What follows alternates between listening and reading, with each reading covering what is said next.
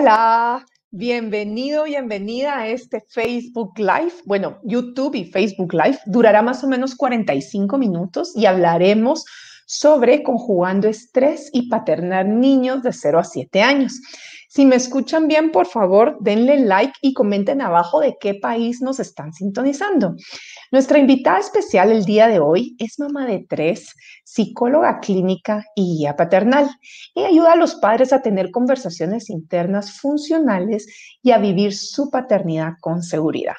Si desean enterarse de nuestros próximos lives, les voy a dejar el enlace en, en los comentarios para que puedan suscribirse. Por otro lado, quiero contarles que mi empresa Excede tu Potencial tiene el propósito de ayudar a las empresas y sus colaboradores a reenfocar el estrés y la ansiedad para incrementar la productividad, mejorar relaciones y resultados. Por otro lado, como coach transformacional, ayudo a las personas a liberarse de esa cárcel mental que hemos construido a lo largo de la vida sobre, con nuestras experiencias pasadas y de esta forma poder encontrar balance, mayor plenitud y felicidad en nuestra vida. Así que sin más, quiero presentarles a nuestra súper invitada de honor el día de hoy, Andrea. Hola, Andrea. ¿Cómo estás, Stephanie? Cabrera de Lara. Andrea es psicóloga clínica con más de 10 años de experiencia en trabajo psicoterapéutico, uno a uno con adolescentes, niños y adultos. Al convertirse en mamá, se formó como guía parental por el RIE de Educarse, siguiendo los lineamientos de Magda Gerber. Actualmente trabaja como psicoterapeuta, conferencista y guía para padres. Su línea de trabajo se sitúa justo en ese punto donde la infancia y la adultez se encuentran. Andrea, es un honor tenerte por aquí el día de hoy. Qué alegre que finalmente hicimos un live juntas. Qué así que Stephanie. Aquí donde, nos, nos miran casi que hablamos todos los días con Stephanie. Así es. Sabemos de la una y la otra todos los días y nunca habíamos logrado hacer esto, así que el honor es mío de estar en este espacio que he visto que has estado construyendo desde hace un tiempo. Imagino que también ya se a cumplir un aniversario más o menos como de tu proyecto, la verdad que súper orgullosa también de, de, verte en el lugar donde estás y también para mí estar acá. Qué alegre. Muchísimas gracias. ¿Algunas palabras de bienvenida que le quieras dar a la audiencia? Em, pues nada, bienvenidos aquí a este espacio donde Stephanie, donde estoy yo, que me encantó esta parte que me, se me había olvidado que te había enviado como de, de mi trabajo. Em, creo que lo que lo que quiero que se lleven de hoy, eso siempre lo digo en mis charlas y, entrevistas, es quiero que se lleven dudas, porque yo creo que cuando uno se lleva dudas es que pues una semillita se sembró, ¿verdad? Entonces, por supuesto que se van a llevar respuestas, por supuesto, pero también muchas preguntas y muchas dudas para ustedes, o sea, no necesariamente para mí o para Stephanie, sino preguntas para hacerse ustedes y poder em, vivir su paternidad de forma distinta, sobre todo que como les decía Stephanie al principio, pues justamente en mi trabajo como psicoterapeuta me di cuenta, yo trabajaba mucho en clínica con niños, ¿verdad? directamente con niños en la clínica, mi primer abordaje y experiencia en la clínica como profesional fue con niños, directamente con ellos, y me di cuenta que los papás eran los que necesitaban también, por supuesto que los niños, pero los papás necesitaban más acompañamiento y cuando me convertí en mamá me di cuenta, ¡ah! es que esto es mamá me confronta a mí, o sea, más que confrontarme a mi hijo, me confronta a mí, a lo que yo estoy poniendo de mí en él. Entonces, como que fue ese momento perfecto donde yo dije, ok, o sea, los niños son importantes, por supuesto, em, pero los papás también. Eso se nos olvida. Entonces es, importante como lo que vamos a hablar hoy, mucho tiene que ver más que con mi hijo, que a veces lo tercerizamos mucho, ¿verdad, Steph? Como que decimos, es que mi hijo tiene mi hijo, hace mi hijo tal, mi hijo me estresa, mi hijo... Y es así. Y soy yo. y, ¿verdad? y es tan difícil cuando haces, me acuerdo cuando hacía clínica de niños, me decían cosas como, le puedo dar a mi hijo para que me lo arregle, casi que, porque esto es mucho de, Y bueno, no les voy a mentir, yo también quisiera decir que me arreglaran a uno de mis hijos en algún Todos, todos, en diferentes momentos del día. Claro, pero cuando me decían eso, yo pensaba, ah, si supiera que, si supiera que la que voy a tener que hablar es con usted, ¿verdad? Con ustedes, papás. Entonces, eh, pues en el momento en que entendemos esa, esa como, esa danza que hay entre papás e hijos, se hace más fácil porque entonces dejo de ver a mi hijo como el enemigo y eso es parte como lo que quiero hablar también hoy. Exactamente. Sí, no, y mira qué curioso lo que estás diciendo, porque a mí también han venido personas, yo no trabajo con niños, pero han venido padres con niños y, niños ya más grandes, ¿verdad? Como de entre 8 y 12 años tal vez. En la preadolescencia para preguntarme si hago coaching para niños. Y entonces les digo, miren, miren, la verdad que eso, coaching de niños no existe como tal per se, porque en realidad, y sin ofender, el que necesita el coaching es el papá y la mamá, no son los niños. O los niños ya el proceso de coaching, los procesos de coaching de niños a esa edad es de deportes. Sí, sí, sí, sí, interesante. o de alimentación, ¿verdad? Pero no de, de, un proceso de coaching como tal. ¿Por qué? Porque al final, al momento que yo cambio, mi relación con mis hijos cambia y, mi, y, y la forma como yo reacciono ante situaciones complicadas cambia. Y que es un trabajo duro, por supuesto. Y que hay veces que lo hacemos bien y hay veces que fallamos, por supuesto. También. Claro.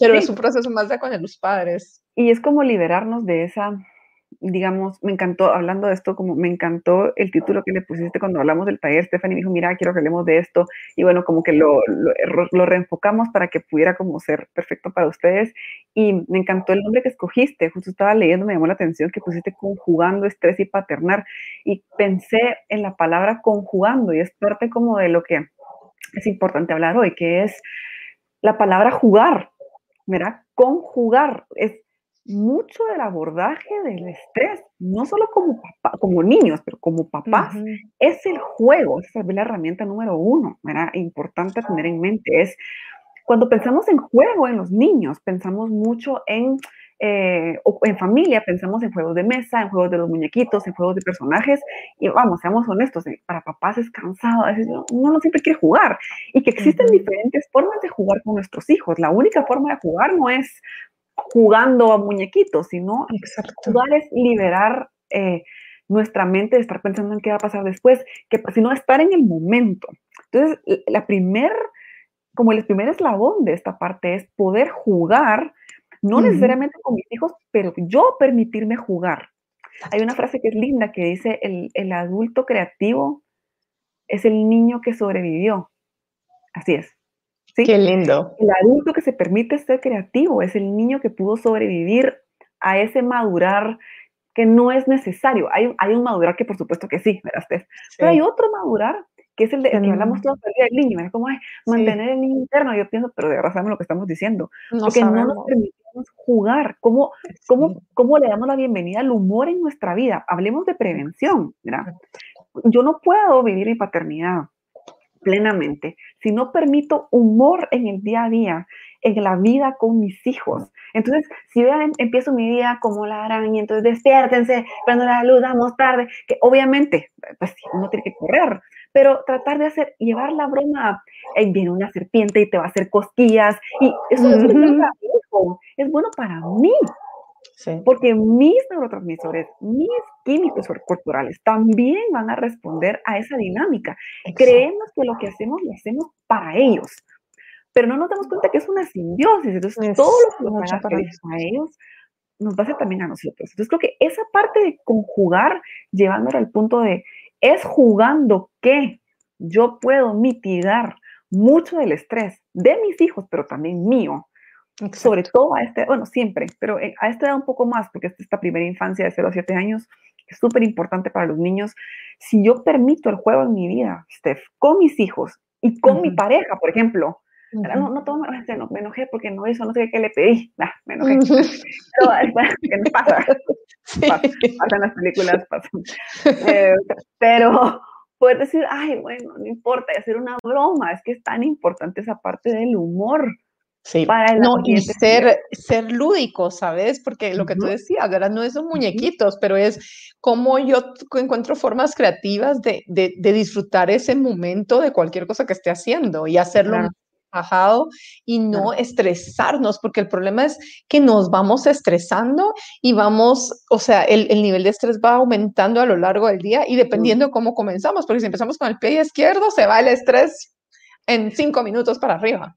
Es en un ratito que se descontrola todo, y tú lo sabes mejor que yo, es en un ratito, es, en un, es como, hay un momento en donde uno dice, aquí sí ya, me fui con Pancho, ya no pude, ya no lo voy a manejar bien, pero el humor es una herramienta básica para mis hijos, pero para mí también. Es reconectarme con ese niño interno, es reconectarme con esa Andrea chiquita que se la pasa bien, porque no, ¿en qué momento usted nos creímos que ser adultos es ser aburridos, serios, todo el tiempo formales, todo el tiempo? Es mentira.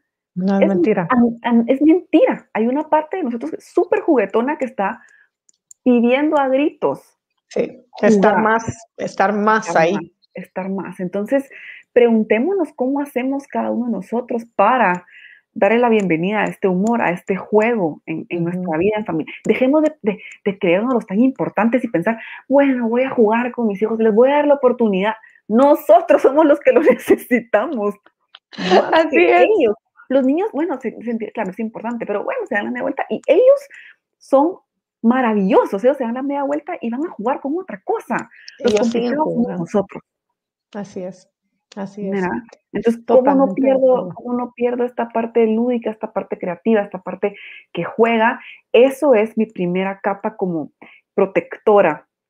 Porque el estrés, lo que hablamos ahorita, el estrés también puede traer trauma. Un estrés sostenido.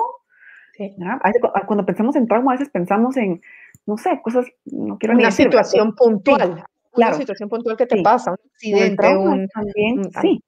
Es algo que es como la gotita, ¿verdad? Que permite tanto estrés en tu vida y entonces el humor es esa primera capa protectora que nos obliga a pensar, no están en serio, de verdad. Piensen hace un año que estábamos en esto de la pandemia empezando, de verdad, no, estoy juzgando que estábamos exagerando, no estoy diciendo eso, pero si hubiéramos sabido, hubiéramos podido mantener esa distancia también, como de todo va a estar bien, ¿verdad? De alguna forma, porque el ser humano es súper resiliente eh, ¿qué, fue, fue lo que nuestros hijos hicieron? Nuestros hijos hicieron eso, como, bueno, eh, me toca, pues, ¿verdad? Como la plantita que tiene que meterse, cruzar aquí para poder crecer por otro lado. Así es. Eso es lo que hacen nuestros hijos. Entonces, pensemos en esta herramienta lúdica como ese, ese, primer escalón, em, que creo que va a ser al final lo más, lo más importante. Así es. No, me encanta, me encanta, me encanta esta intro y aquí me encantaría preguntarle a la audiencia, ¿quiénes tienen hijos de 6 a 7 años y cuántos tienen? ¿Tienen uno, dos o más? Porque ya con tres o más, y si están en esas edades, es un reto y Andrea nos va a contar un poco de eso. Y mientras nos cuentan, quiero preguntarte, Andrea, ¿por qué puede ser es, bueno, no, no, sé por qué puede, pero ¿por qué es? ¿Por qué no es puede? ¿Por qué es de tener niños entre 0 y 7 años? Bueno, primero, lo más importante es porque la demanda de 0 a 7 años es muy física, ¿verdad? La demanda que, que, que significan los niños para nosotros es muy física, es decir, casi que todas sus necesidades terminan como de, las tenemos que hacer nosotros, por más independiente que sea el niño, pues si se enferman, o era como el, el, el, desgaste, porque digamos que el desgaste emocional y mental siempre va a estar. uno tiene un hijo y al final uno siempre se preocupa por sus hijos, ¿verdad? Al final pero la parte física es sumamente fuerte en sus primeros siete años de vida. Y es fuerte porque tiene una razón clave y es porque es a través de ese contacto físico que se genera un vínculo afectivo. Por eso es de que en esos primeros siete años es que se genera como la, la base de la relación que tenemos con nuestros hijos. No es que después no lo podamos rescatar, pero si queremos de verdad como formar esos adultos, ese adolescente que va a llegar con nosotros y que nos va a buscar, es ahorita, ¿verdad? porque es a través del cuerpo, ¿sí? Que no hay nada que llegue a los sentidos que no pase, que a la cabeza que no pase primero por los sentidos.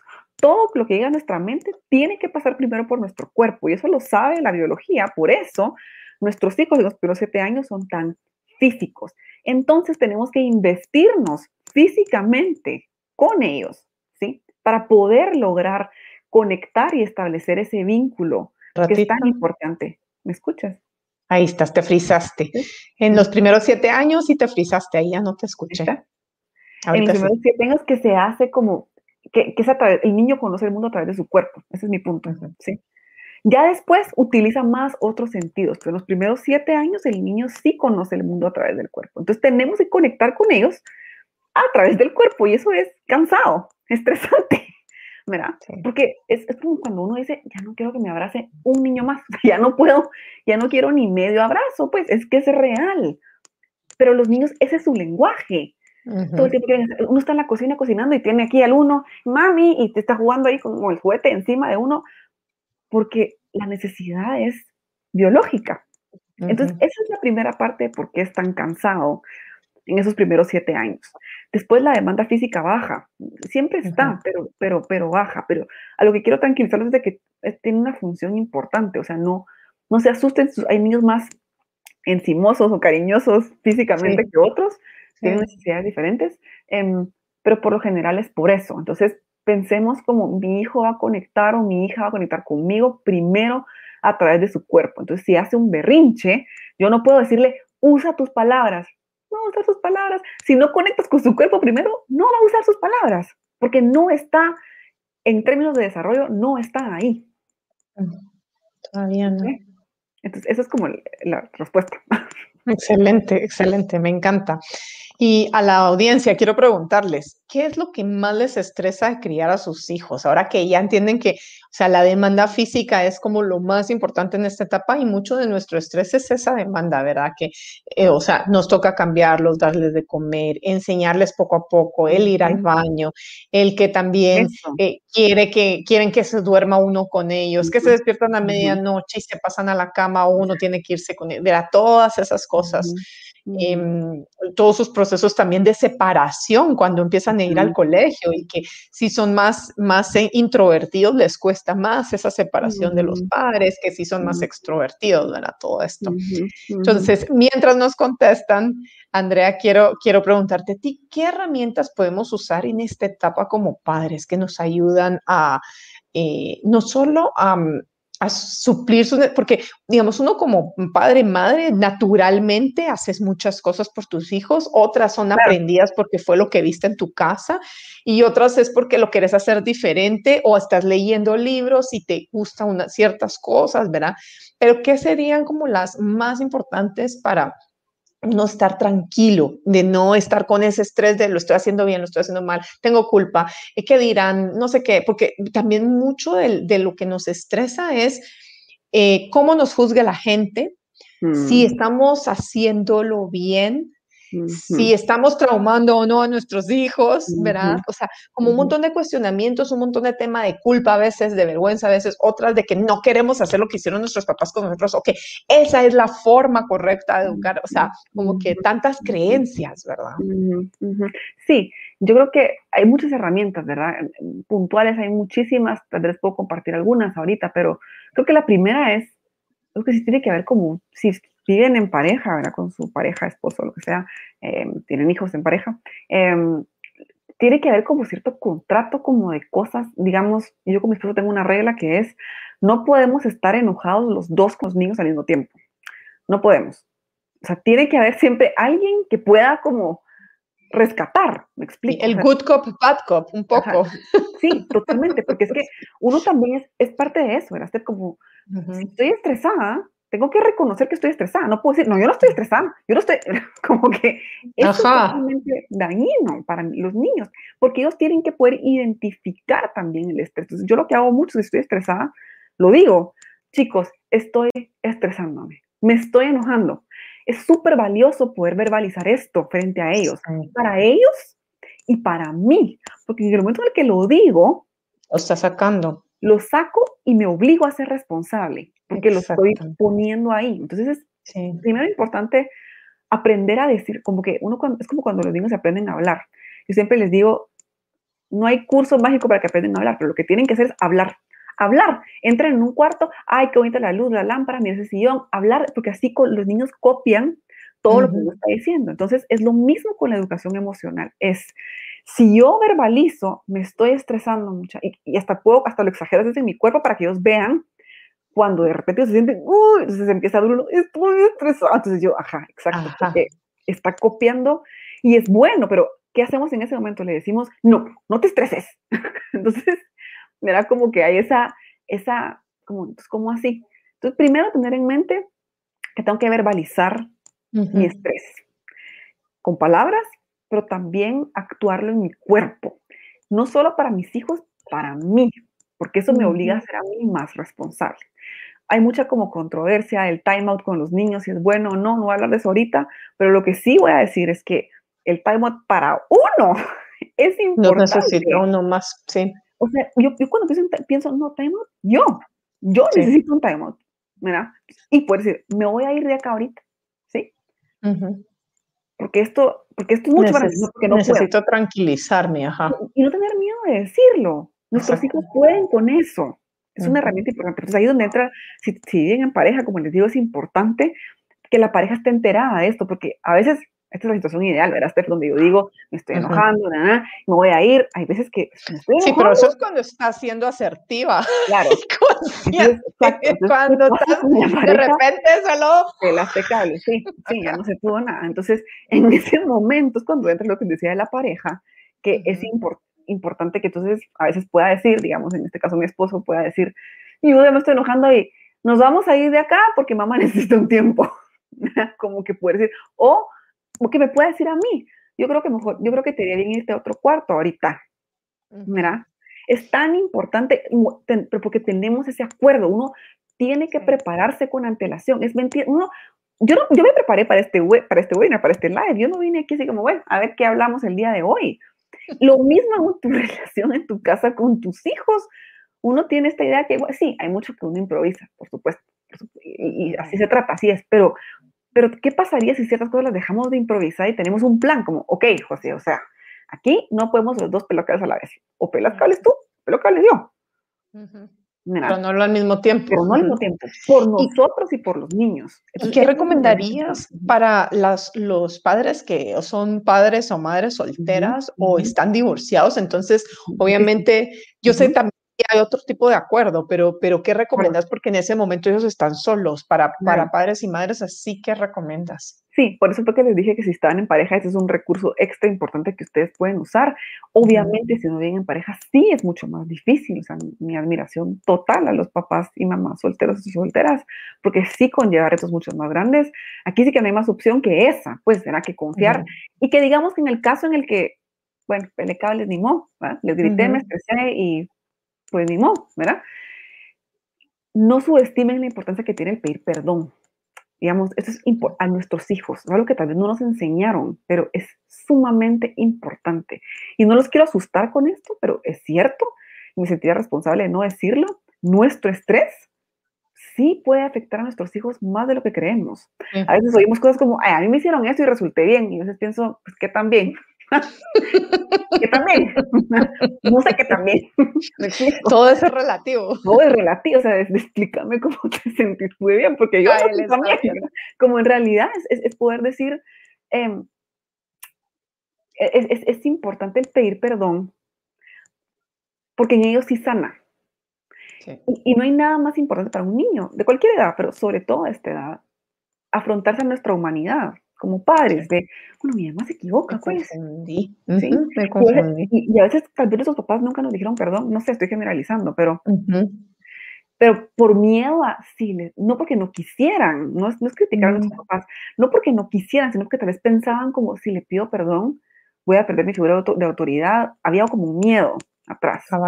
Entonces, a veces no hacemos esto con nuestros hijos y tal vez hasta nos sentimos mal, nos metemos a la cama pensando, ¿por qué le hablé así a Juanita? ¿Por qué? y, y, tal vez Juanita está en su cama esperando que uno llegue. ¿Te imaginas qué triste esa situación? y que todo sería tan distinto si solo me quito el ego de encima. Voy con Juanita, mi amor, mamá estaba estresada y yo no, tuve que haber hecho eso, me enojé. Me enojé y, estuvo mal porque mamá está estresada. Y esa parte es súper importante. Entonces, hablamos del humor y la importancia que tiene esto como un método de prevención. Y del otro lado está el perdón, que es, bueno, ya animó, ¿ah? me enojé, hice lo que no tenía que hacer, pero puedo reparar. Siempre puedo reparar con mis hijos. eso sería como el espectro, los dos lados, y como que in between está esto que te digo de verbalizar, usar mi cuerpo, usar el time out para mí, em, tener un acuerdo con mi pareja de qué se hace, un acuerdo con mis hijos. Bueno, cuando alguien se enoja, ¿qué vamos a hacer? ¿Qué herramientas podemos hacer? Em, hay más herramientas que tal vez tú sabes más de este tema, pero herramientas físicas, ¿verdad? Como cómo puedo respirar, tomar un poco de agua, ¿verdad? Como eh, ver alrededor y nombrar varias cosas que, puedo ver, respirar. Hay muchas cosas que puedo hacer en ese momento, pero sobre todo a esta edad, em, todo tiene que ser muy físico. O sea, otra cosa importante, Steph, que no me voy a tardar mucho tiempo explicando, pero que es importante es, conforme los hijos, digamos, la regulación emocional no se da así como una pastillita y aparece, sino que no, no, no. un espectro que va cambiando y empieza, digamos, de un lado hasta la corregulación y de otro lado está la regulación propia. Conforme el niño crece, la parte del PAI que es corregulación va siendo cada vez menos. Nunca desaparece, porque digamos es como cuando uno de adulto está mal y alguien llega y te pone las manos encima y tranquila, uno siempre necesita un poco de esa corregulación, pero el niño desde los 7 años, la parte de corregulación es más de la mitad del PAI, más de la mitad. A veces creo que son solo los niños, pero a los 7 años todavía es más de la mitad. Entonces ellos necesitan de eso y nosotros también. necesitamos, cuando uno abraza, también lo leí en un libro que decía, cuando uno abraza a sus hijos, no es tanto porque ellos lo necesiten como uno, uno también uno lo necesita más que ellos. Entonces, esa parte también es importante, como poder conectar a nivel físico. Em, y yo siempre le digo, en mi casa digo poner el cuerpo, en la clínica tenemos mucho, poner el cuerpo es moverme del lugar, me explico, o sea, como no todo lo puedo intelectualizar, ¿verdad, Steph? No todo son herramientas mentales.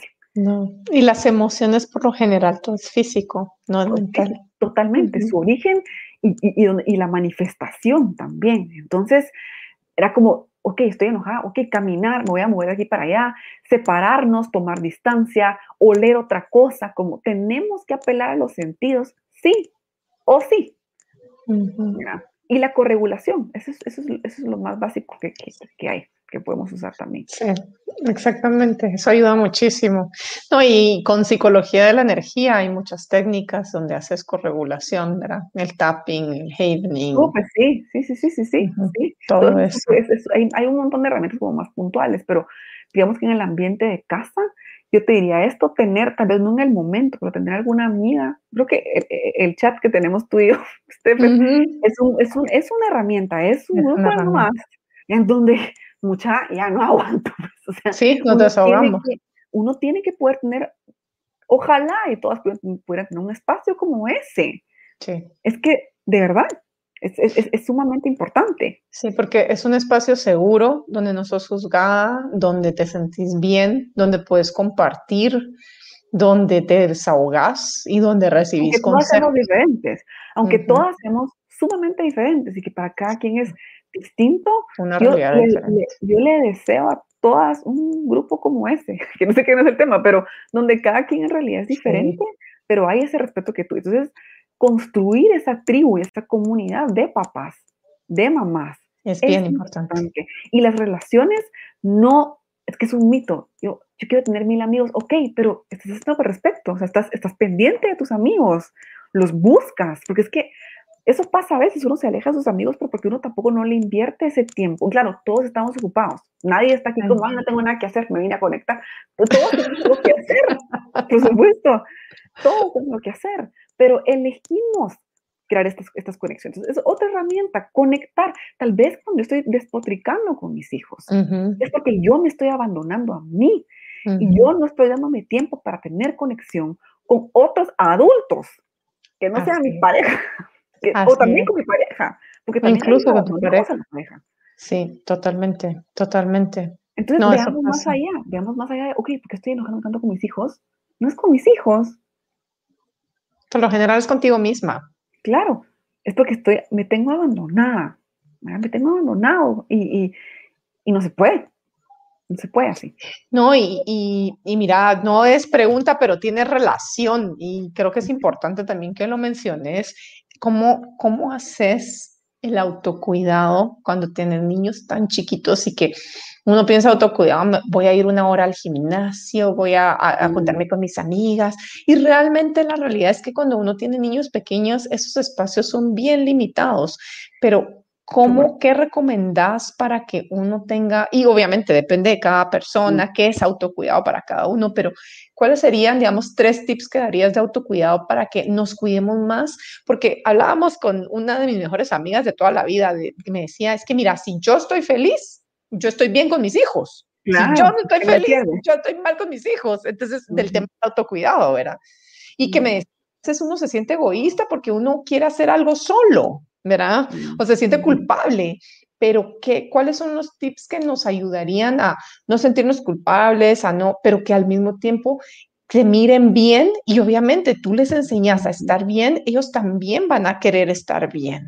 Claro, buenísima pregunta. Yo creo que primero es yo no sé si te acuerdas cuando eras chiquita, pero yo creo que yo pensaba cuando era chiquita, pensaba que mi mamá solo era mamá. O sea, sabía otras cosas, pero para, yo pensaba, ¿verdad? Y por eso que uno reclama, y me trajiste mi cartulina rosada, y mi mamá como, ay, se me olvidó, pero porque, y en mi mente era como, ¿cómo se te puede haber olvidado? Porque para mí es, pues, ese es tu único trabajo, ser mi mamá. Y eso está bien, o sea, es normal que un niño piense eso, no es que el niño esté mal.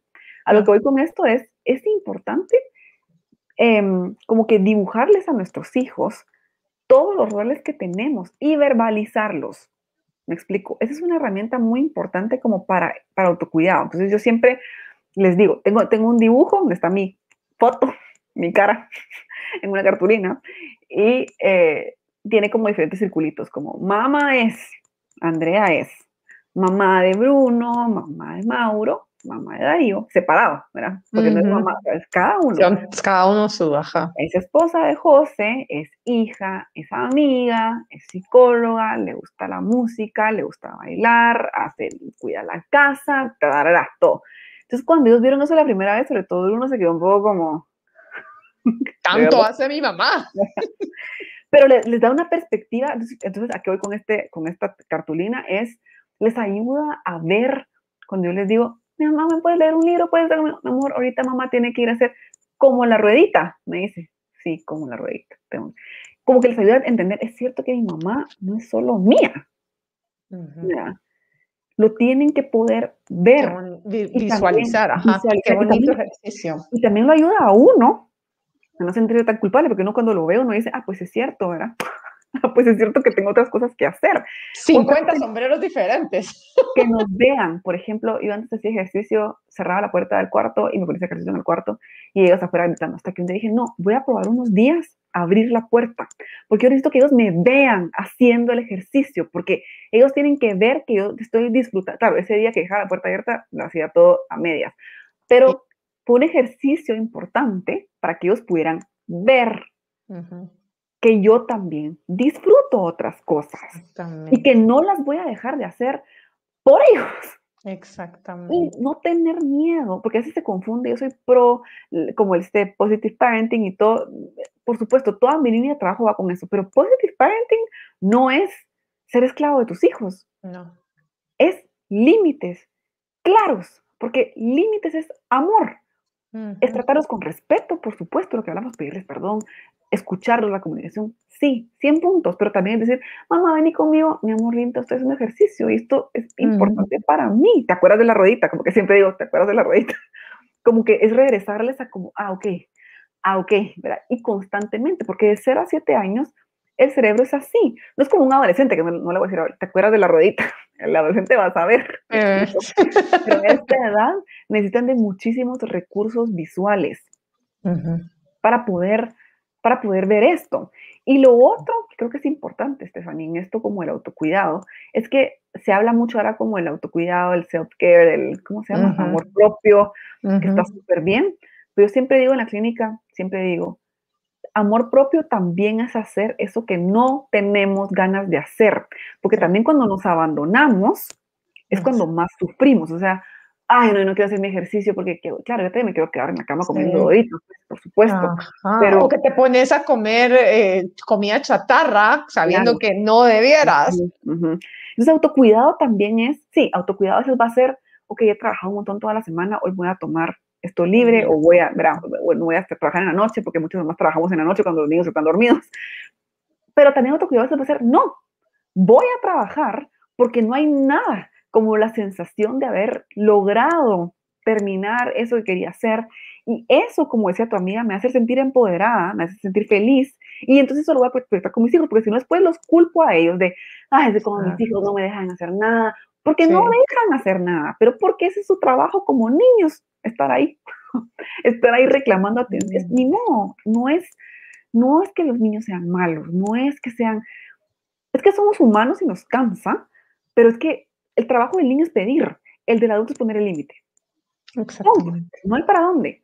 Entonces yo tengo que poder decir, ok, yo ahora voy a hacer esto, me voy a fajar haciendo esto que quiero hacer, porque no hay nada como ese accomplishment que yo voy a sentir que no me abandoné. Y entonces yo voy a abordar la relación con mis hijos desde otro lugar, no desde el lugar de víctima de no puedo hacer nada, no me puedo hacer esto, no puedo hacer lo otro. También yo lo elegí, a veces también lo elijo.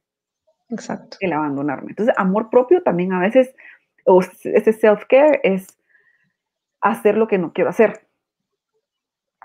Mira. Sí. No, y algo creo que es bien importante es el no volverse un esclavo de sus hijos, porque de ahí uno, uno cambia la dinámica y pone a sus hijos de excusa para todo.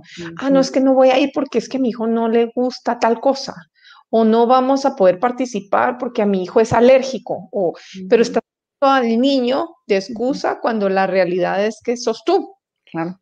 Eh, que no ha, o que no ha sabido manejar la situación o que, o que no quiere decir, ¿saben qué? No quiero ir, punto. No pasa nada. Claro, no pasa nada.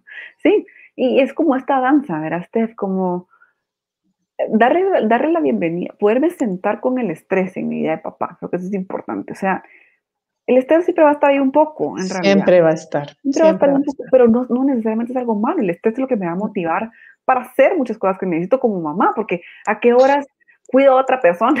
es que te das cuenta que tener hijos es literalmente, estás, la vida de otra persona depende de ti. O sea, en serio pienso, es una, es, tengo tres hijos y me asombra, o sea, me asombra la responsabilidad tan grande que es.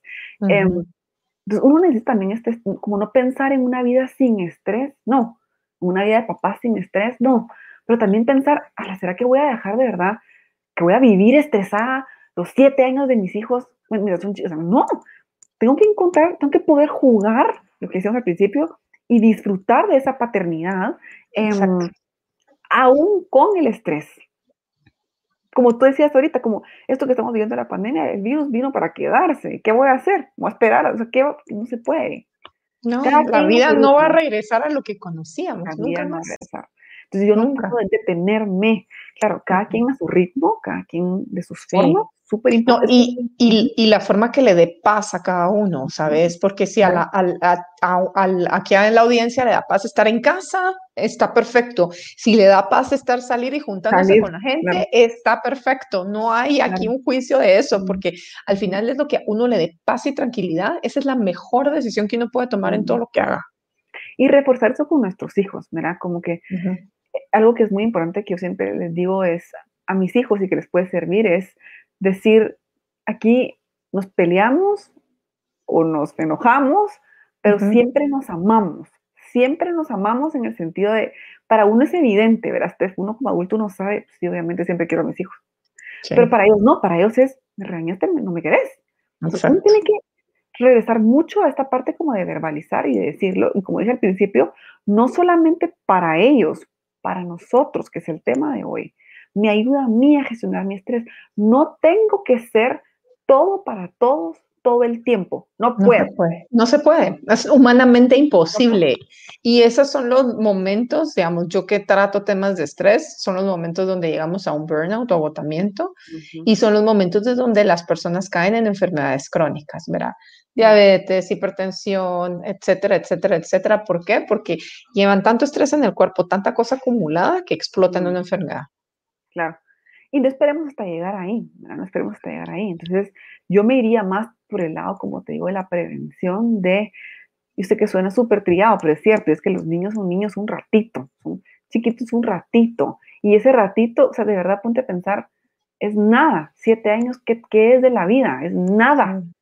Aunque se sientan cinco minutos bajo el agua, ¿verdad vos? Claro, totalmente, estoy contigo. O sea, ahí estamos, aquí todos estamos en la trinchera.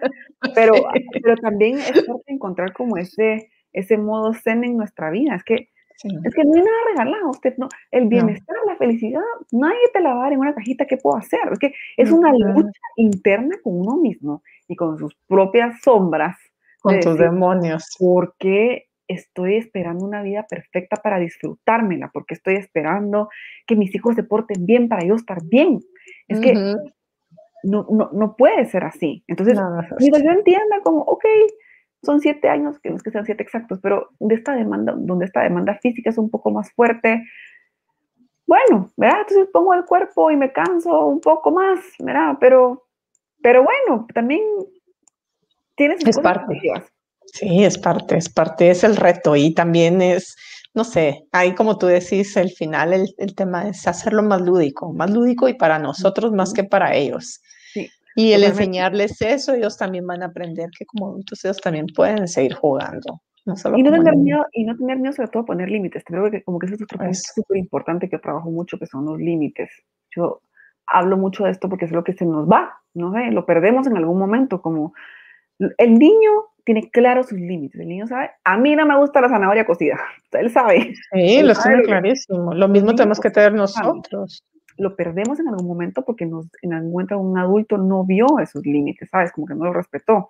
No respetar en el sentido de que voy a hacer lo que mi hijo quiere, pero sí en el sentido... O te da pereza.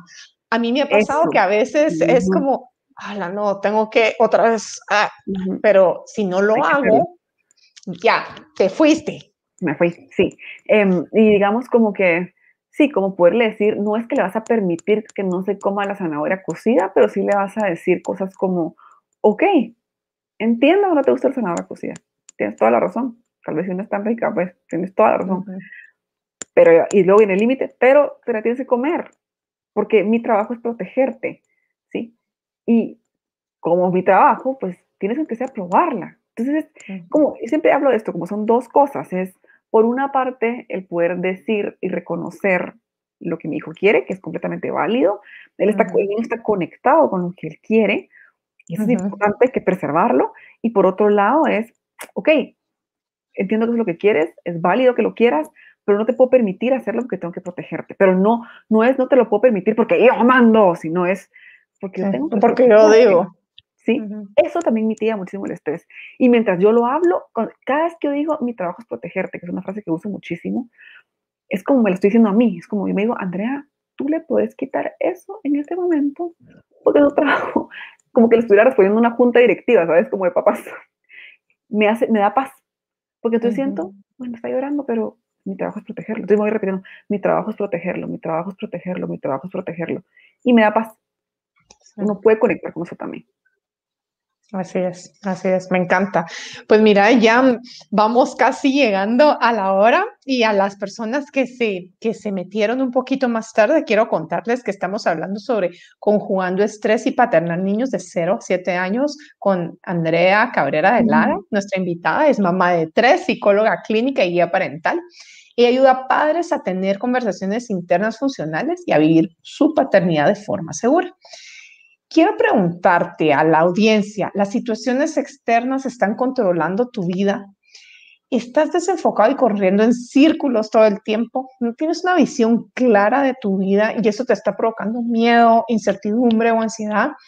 Pues te mm. digo, es hora de recuperar el control de tu vida y crear una vida con un profundo sentido de significado.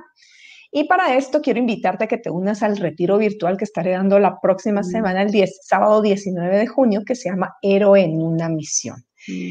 Y juntos comenzaremos la misión más importante de tu vida. Así que voy a dejar el enlace para las personas que quieran eh, averiguar más si se quieran unir. Este retiro va a estar muy, muy lindo, muy, muy especial y muy importante, sobre todo si empezaste con tus retos de año nuevo y al momento no has logrado nada o las mm. cosas que has logrado no han funcionado.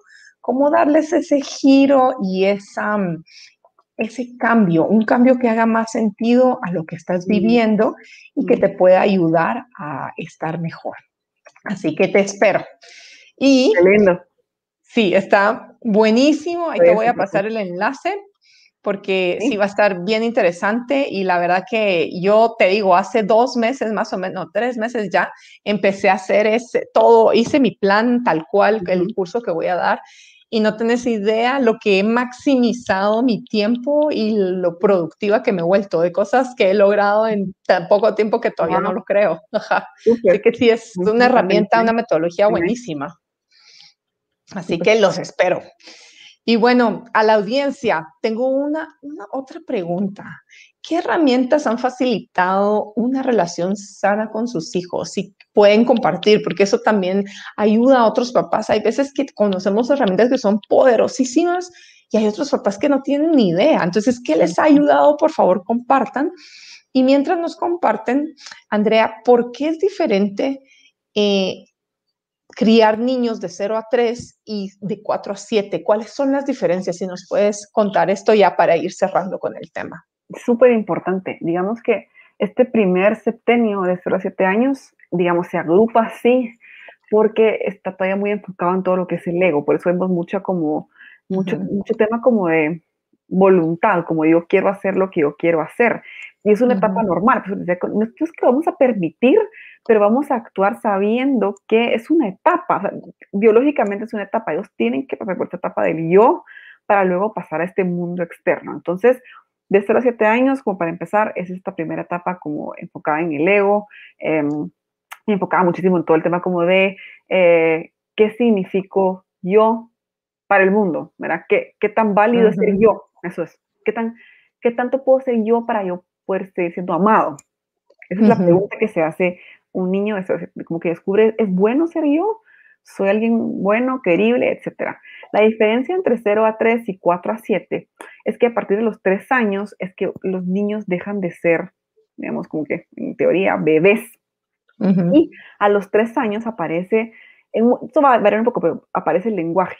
Y el lenguaje es como la piedra angular de la humanidad, si quieres, si quieres verlo así. Como el lenguaje es de verdad lo que nos hace diferentes, ¿verdad? Como a todos los demás mamíferos y seres del mundo. Entonces, la aparición del lenguaje hace un cambio importante a nivel cognitivo en los niños, que es el otro me comprende o no. El otro, si la otra persona me permite ser parte de su mundo o no. Antes de eso todo es muy, muy, muy físico. De, de 4 a 7 también, pero a partir de los tres, que empieza como el lenguaje, se, se, empieza a volver un poco más retador a veces porque el niño puede decir exactamente lo que quiere. Entonces ya demanda más ese espacio personal. Mira, entonces a partir de los cuatro años, no es que antes no, no debemos poner límites, siempre podemos poner límites, pero a partir de los cuatro años sí, sí, hay un cambio cognitivo importantísimo que es que el niño ya puede recibir mucho mejor esos límites, muchísimo mejor que antes. Antes hay que ponerlos, pero son límites más físicos, lo que te decía, como es más contención. Antes es más contención corporal, como, ok, aquí estoy. No es que no lo voy a hacer después, pero a partir de los cuatro años el niño sí necesita un poco más, no quiero decir firmeza, pero sí como un poco más de ese reconocimiento de ese líder entero que, tengo que ser, ¿verdad? Entonces, esa es como la diferencia principal, como no es que uno se vuelva más duro después, pero sí un poco más, eh, como que uno puede motivarlos un poco más a que ellos ejerzan este autocontrol del que hablábamos, ¿verdad? Y cada vez se da un poco más este distanciamiento físico en donde ellos, bueno, eh, también a partir de los tres años empieza el tema del potty training, o bueno, antes. Sí, dependiendo. Les da muchísima independencia, más o menos. a los tres años es el potty training, algunos niños dejan de hacer siesta a esta edad más o menos, eh, y el lenguaje. Entonces son tres hitos importantes que se dan a esta edad. Potty training habla, em, ¿y qué te dije ahorita? Se me olvidó. El lenguaje. El lenguaje, que son, es como lo que les abre ellos el mundo y les causa muchísima ansiedad. Entonces ellos, a partir de los cuatro años, ya empiezan a darse cuenta que son parte del mundo de los adultos. Antes ellos se ven mucho como soy el bebé, me cuidan, me Después es como cómo me inserto en este mundo de adultos y por eso hay ellos que dicen, hay papás que me dicen, pero es que si los Terrible Twos son a los dos, ¿por qué me está pasando ahorita? Y yo, es que hay otros Terrible Twos. no terminan. es la versión 2.0, porque el niño puede decir lo que quiere ya se puede comunicar. Y lo único que está diciendo a esa edad el niño es, aunque ya soy un poco más insoportable, aún me quieres. Eso es lo que el niño está diciendo a esa edad. Porque los niños de 0 a 3 años, quiera que no, hasta uno que no son sus hijos, digamos, uno puede ser un poco más tolerante, como porque es bebé, porque es chiquito. Exacto. hasta, el, hasta la gente de fuera de la sociedad es más tolerante con los niños de 0 a 3. Generalmente a partir de los 4 que empiezan a ser un poco como, ay, ese niño, ¿Me explico? La gente deja de ser tan tolerante. Entonces, para el niño es súper angustiante. A los cuatro, pues que necesitan más esa reafirmación de me amas igual, porque dejan de ser bebés. Sí. No, y mira, interesante porque yo había leído también, creo que es hasta los dos, pero ahorita que decís hasta los tres, yo creo que también los niños se sienten que son, bueno, lo mismo del cordón umbilical con uno, pero que son parte de la mamá. sí. Y que es hasta esa etapa del, entre los dos, tres años que ellos empiezan a hacer sus propias personitas y ahí es donde entran en el mundo de los adultos, ¿correcto? Así es, totalmente, así es. Digamos que cuando alguien, alguien me dice, eh, puedo tener depresión postparto y mi hijo tiene dos años, totalmente, todavía estás en puerperio, o sea, todavía estás en tu postparto. Un niño, una mamá con un hijo de dos, tres años, todavía está en un Y, a veces pensamos en el posparto como los 40 días, el mes, pero es, va mucho más allá de eso. Sí. Entonces también sean buenas con ustedes, o sea, sean buenas, sean pacientes. Ese es tema de otro life, la pérdida de identidad. totalmente, sean buenas con ustedes, porque yo, yo creo que si ustedes te pones a pensar, este, ustedes nos están escuchando, piensen en ustedes, hay muchos mamás que el niño cumple tres años y resurgen, como se arreglan diferente, retoman su, porque ya es como que eh, muchas veces se dejan de mamar a esa edad, si toman lactancia. Entonces, como que hay un desprendimiento, más o menos, ¿verdad? Cada quien lo hace a la edad que quiere, pero lo que voy es, muchas mamás resurgen hasta esa etapa, porque es por esto mismo que tú decías, porque todavía es el posparto. Sí, el posparto es más largo de lo que uno cree. Mucho más. Hasta que lo vive y el trancazo es... Mucho más. Totalmente, sí. Entonces creo que es importante tenerlo en mente. Em, solamente saber que sí, que no es que el niño se vuelva, como que la gente se asusta, como está insoportable, no era así. Y yo pienso, no, pues no era así. No era así porque en cuanto a desarrollo no estaba en ese lugar. Qué bueno que no era, qué bueno que es diferente. Me preocupa más un niño que siempre fue así, ¿cómo? Pero ¿cómo? ¿Cómo va a ser siempre? Si tiene que haber una evolución en su comportamiento. Y esto importa, este efecto que no, no me quería sin compartir lo que es la paternidad no es conveniente. No es conveniente. A lo que me refiero es, tenemos que estar claros que esto es difícil, pero no difícil en el sentido de sufrir, sino difícil en el sentido de no es conveniente, me va a tocar un poco poner el cuerpo y como que bueno, mira, no es conveniente. Mis hijos no vienen a este mundo a cumplir mis expectativas, a actuar para que yo esté cómodo, a hacerme la vida fácil. No, si tuvimos a nuestros hijos pensando en esta foto de familia perfecta que todos quisiéramos, claro, pero, pero eso no es. Y tampoco es responsabilidad de mis hijos. La responsabilidad es mía. Es mi responsabilidad hacerme cargo de mis hijos y de sus emociones.